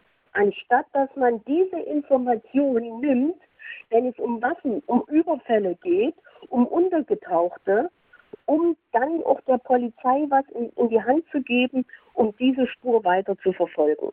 Also mein Frust auf diese Geheimdienste ist an der Stelle riesengroß. Ja, die Behörden, das wissen wir heute, waren da ja sehr nah dran, auch durch das Führen von Vertrauenspersonen, V-Personen von unterschiedlicher Seite. Da lohnt sich der Blick auf das Netzwerk. Wie hat das denn funktioniert und wie hat das im auch im Zusammenspiel mit dem Themenkomplex Verfassungsschutz funktioniert? Also uns gegenüber wurde die Aussage gemacht, dass keiner von denen, die auf der 129er Liste stehen, in irgendeiner Art und Weise mit dem sächsischen Verfassungsschutz zusammengearbeitet hat. Ich meine, wir wissen mittlerweile, dass als Moschner, Manole aus dem Raum Zwickau Nazi mit dem Bundesamt zusammengearbeitet hat. Wir wissen genauso, dass Thomas Starke, einer der führenden Köpfe, Plattenonner bei uns in Sachsen Ende der 90er Jahre für die Polizei in Berlin gearbeitet hat als Informant. Insofern gibt es hier natürlich eine Menge Verbindungen parallel dazu. Darauf muss man einfach mit hinweisen, wir haben nicht das Gefühl, dass die drei wirklich untergetaucht sind, also dass sie keinen Außenkontakt hatten und die ganze Zeit sich versteckt hätten. Wir wissen doch, dass sie von der Szene her genügend Unterstützung hatten. Wenn man sich nur die diversen Wohnorte in Chemnitz anschaut, dann die bis zum Ende hin die enge Freundschaft mit Emingers und so weiter und so fort. Also die Szene hat doch die Dreier immer gestützt bei uns fort. Mit Wohnung, mit vermutlich auch Waffen, mit Ausweisen und so weiter und so fort. In der Freizeit, Gestaltung, ja, Geburtstagsfeiern, Konzerte. Also insofern, also untergetaucht stelle ich mir anders vor. Ja, und was heißt das denn für diese Neonazi-Szene in Sachsen und die Chemnitzer Neonazi-Szene? Wie sind die denn aus dem NSU-Komplex herausgegangen? Wie kann man das aus heutiger Sicht bewerten? Also für die hat das doch überhaupt keine Bedeutung gehabt. Also wenn ich mir überlege, nehmen wir die zwei, die jetzt in München vor Gericht standen, auf freiem Fuß sind, Wohlleben und Eminger, na, die sind doch heute schon wieder aktiv. Also da hat sich doch überhaupt nichts geändert. Ich, mir fällt nichts ein, wie der gesamte NSU-Komplex irgendeinen Schaden für die Nazi-Szene gebracht hätte. Überhaupt nicht. Im Gegenteil. Ich denke mit Grausen an die Bilder von der Urteilsverkündung in München, wie sich dort die Nazis gefreut haben. Trotz der jahrelangen Aufklärung gibt es ja trotzdem weiterhin offene Fragen zum NSU-Komplex. Das wissen wir ja alle. Und auch zum NSU-Komplex in Sachsen. Was sind denn da die wichtigsten offenen Fragen aus deiner Sicht und wie könnte an denen weitergearbeitet werden? Es müsste intensive polizeiliche, staatsanwaltschaftliche Nachermittlungen geben. Es ist immer noch unklar, wie sind die drei zu diesem umfangreichen Waffenarsenal gekommen. Aus unserer Sicht ist auch nochmal nachzuprüfen, wie sah wirklich das Unterstützungsnetzwerk insgesamt aus. Offene Frage ist immer noch, ist wirklich abgeklärt, dass es keine weiteren Raubüberfälle gegeben hat. Es gibt zum Beispiel keinen internationalen Abgleich. Also von Sachsen aus kann ich auch mal schnell nach Polen oder Tschechien fahren und dort einen Raubüberfall mit meinen Fahrrädern machen. Also insofern äh, sind dort noch offene Fragen und parallel dazu sehen wir natürlich auch das Problem, wo sind manche Akten hin verschwunden. Auch da müssten Nachforschungen passieren. Aber was äh, im Grunde das Wichtigste für uns ist, man darf es nicht nur auf diesen NSU beziehen, sondern wenn man sich überlegt, dass wir seitdem drei weitere rechtsterroristische Gruppierungen in Sachsen hatten, da läuft es mir eigentlich eiskalten Rücken runter. Man muss es wirklich weiter an den Sachen dranarbeiten und sozusagen die Verallgemeinerung suchen. Gucken, was sind Rahmenbedingungen, dass sich so etwas entwickelt. Und da meine ich sowohl präventiv als auch repressiv. Daran schließt sich auch meine nächste Frage an. Wie geht's denn jetzt in Sachsen weiter, wenn es um den NSU-Komplex geht, wenn es um Gordian Meyer-Plath geht, den Chef des Landesamts für Verfassungsschutz in Sachsen aktuell, der tief verstrickt ist in den NSU-Komplex. Wie geht es weiter mit den Wahlen? Was kann man vielleicht lernen aus der Arbeit am NSU-Komplex, damit in Sachsen vielleicht ein paar Dinge anders werden, besser werden? Was passiert vielleicht stattdessen? Eine größere Frage. Da bin ich leider nicht sehr optimistisch für Sachsen. Wir haben derzeit einen Ministerpräsidenten, der permanent große Ankündigungen macht, ohne dass danach konkrete Sachen daraus folgen. Nehmen wir doch nur mal die Entwicklung der polizeilichen Strukturen in dem Bereich. Nach Bekanntwerden von NSU wurde erklärt, ja, wir machen jetzt hier ein operatives Abwehrzentrum gegen Rechtsextremismus. Guckte man da ins Kleingedruckte, war der Linksextremismus schon dabei. Durch kleine Anfragen ist dann relativ schnell rausgekommen, dass die genauso Ausländerextremismus gemacht haben. Und mittlerweile gibt es dieses operative Abwehrzentrum in seiner damaligen Form von 2012, 2013 gar nicht mehr, sondern wir haben ein Terrorismus- und Extremismuszentrum. Also insofern läuft dort wieder alles wie unter der Überschrift, wir sind gegen jeden Extremismus, aber dass man spezifisch den sogenannten Rechtsextremismus, ich sage sogenannt, weil mir geht es hier um die Begrifflichkeit, ich würde es erstmal rassistische Strukturen vor allen Dingen jetzt auf den Schirm nehmen wollen, das passiert dann einfach nicht, sondern die machen dann alles nach Schema F. Jeder Extremismus ist gleich. Die Spezifika werden überhaupt nicht berücksichtigt. Es sind ja auch Dinge im Zusammenhang mit dem NSU-Komplex passiert, die man nicht irgendwie kleinreden sollte. Also ich bin schon der Meinung, wir haben sehr viel gelernt über die Arbeitsweise von Polizei und Geheimdienst. Wir haben parallel dazu unsere eigene Vernetzung deutlich ausgebaut. Also wie schnell Kontakte nach Thüringen, nach Mecklenburg-Vorpommern, nach Hamburg, nach Hessen möglich waren in diesen Fragen. Das war vorher nicht so gegeben. Ich glaube auch, wir haben daraus gelernt, dass es eine Menge weiterer Mitstreiter gibt wenn ich mir einfach überlege, dass bei uns in Sachsen zum Beispiel in Chemnitz eine Geschichtswerkstatt jetzt eine App entwickelt hat, wo man sich die Tat- und Wohnorte des NSU in Chemnitz sozusagen bei einem, bei einem Stadtrundgang anschauen kann und Hintergründe darüber erfährt. Also es ist auch eine Menge passiert und wenn wir uns erinnern, an die Zeit vor 2011, da war doch die Thematisierung von Nazis eine Randgeschichte. Und ich glaube schon, dass die öffentliche Aufmerksamkeit jetzt zu diesen Fragen größer ist als vor zehn Jahren und es eine Menge weiterer Mitstreiter gibt. Und insofern sehe ich schon noch Möglichkeiten, nach weiteren, ich sage jetzt mal Rechtsentwicklung, auch was entgegenzusetzen. Man darf dann nicht nur auf Wahlergebnisse schauen, das ist das eine. Ich schaue mir die Gesellschaft an und sehe, dass es eine Menge engagierter Menschen gibt. Ja, das ist doch mal ein positives Schlusswort aus Sachsen und an dieser Stelle bedanke ich mich sehr herzlich für das Interview und vielleicht an gleicher Stelle ein anderes Mal wieder. Vielen Dank fürs Interview. Okay.